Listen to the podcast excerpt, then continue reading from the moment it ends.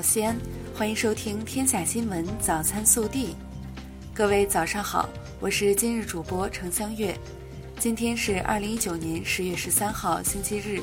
首先来看今日要闻。国家主席习近平十二号在加德满都总统府会见尼泊尔总统班达里，两国元首共同宣布，双方将本着同舟共济、合作共赢精神。建立中尼面向发展与繁荣的世代友好的战略合作伙伴关系。国家主席习近平十二号在金奈同印度总理莫迪继续举行会晤，两国领导人在友好轻松的气氛中，就中印关系和共同关心的重大国际和地区问题坦诚深入交换意见。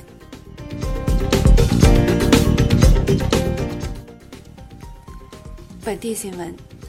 十月十二号上午，省委常委、市委书记王浩围绕扎实加强文化建设开展专题调研。他强调，要深入学习贯彻习近平总书记来陕视察重要讲话精神，充分发掘和用好西安丰富的文化资源，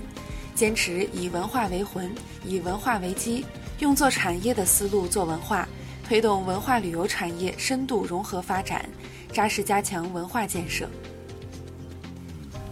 十月十二号上午，市长李明远主持召开二零一九年第二十四次市政府常务会议，组织开展法治学习，听取全市违建别墅清查整治专项行动，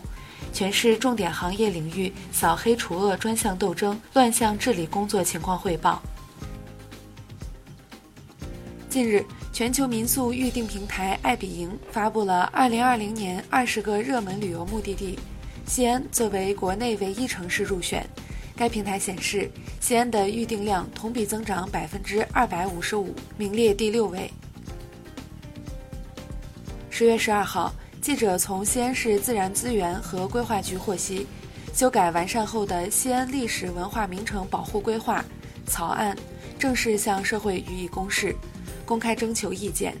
征求意见截止日期为二零一九年十月三十号。规划草案明确，西安市将按照区域统筹、全域保护、整体保护、应保尽保、保护历史文化遗存真实性、合理利用、永续发展这四大原则，全面保护历史文化资源，传承优秀传统文化，发掘和用好文化资源，有效协调保护与发展的关系，让历史文化融入现代生活，改善人居环境，彰显城市特色，展现古都风采。记者十二号从西安市交通局获悉，为进一步排查隐患、举一反三进行整治，近期我市交通行业正在全市国省干线在建工程、农村公路开展公路桥梁安全隐患大排查、大整治工作。近日，记者从西安市医疗保障局获悉，自十月一号起，我市参保居民持身份证即可在医院办医保业务。门诊特殊病医院可直接备案，备案不需再到经办机构。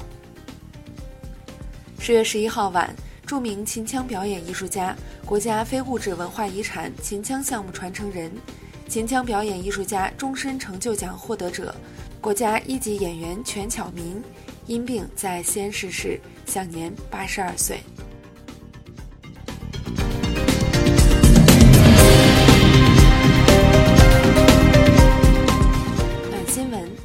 十月十一号，一辆小轿车在西闸口附近发生自燃，情况危急。二二六路公交车司机途经看到后，立即将车停靠路边，迅速帮忙灭火。围观市民和乘客纷纷点赞。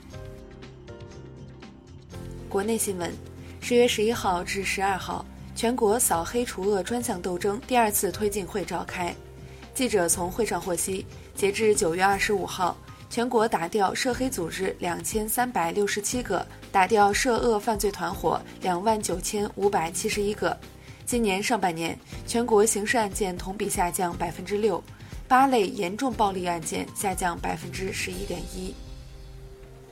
教育部十二号就深化本科教育教学改革、全面提高人才培养质量发布意见。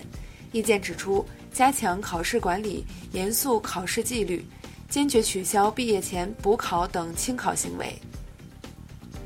香港特区行政长官林郑月娥十一号深夜在社交网站发帖文表示，二零一九年施政报告包括多项惠民新措施。将动用一百零五亿港元帮助旧楼业主维修楼宇、电梯，加强消防设备，并加强儿童体能智力测验中心服务，和学校一起更好地帮助自闭症学生。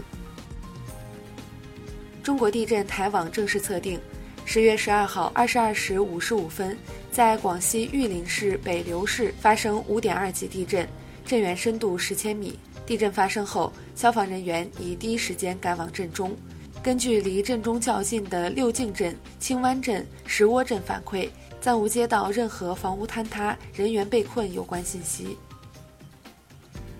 著名的数学家、教育家和社会活动家、北京大学原校长、中国共产党的优秀党员丁石孙同志因病于二零一九年十月十二号十四时三十五分在北京逝世。享年九十三岁。记者从河南省纪委监委获悉，郑州市政协主席、党组书记黄保卫涉嫌严重违纪违法，已主动投案，目前正接受河南省纪委监委纪律审查和监察调查。十月十二号至十五号，有一股冷空气自北向南影响我国。中东部地区开启风雨模式，长江中下游及其以北地区气温将下降四到八度，局地降温可达十度左右，并伴有四到五级阵风、七级偏北风，请注意及时增添衣物。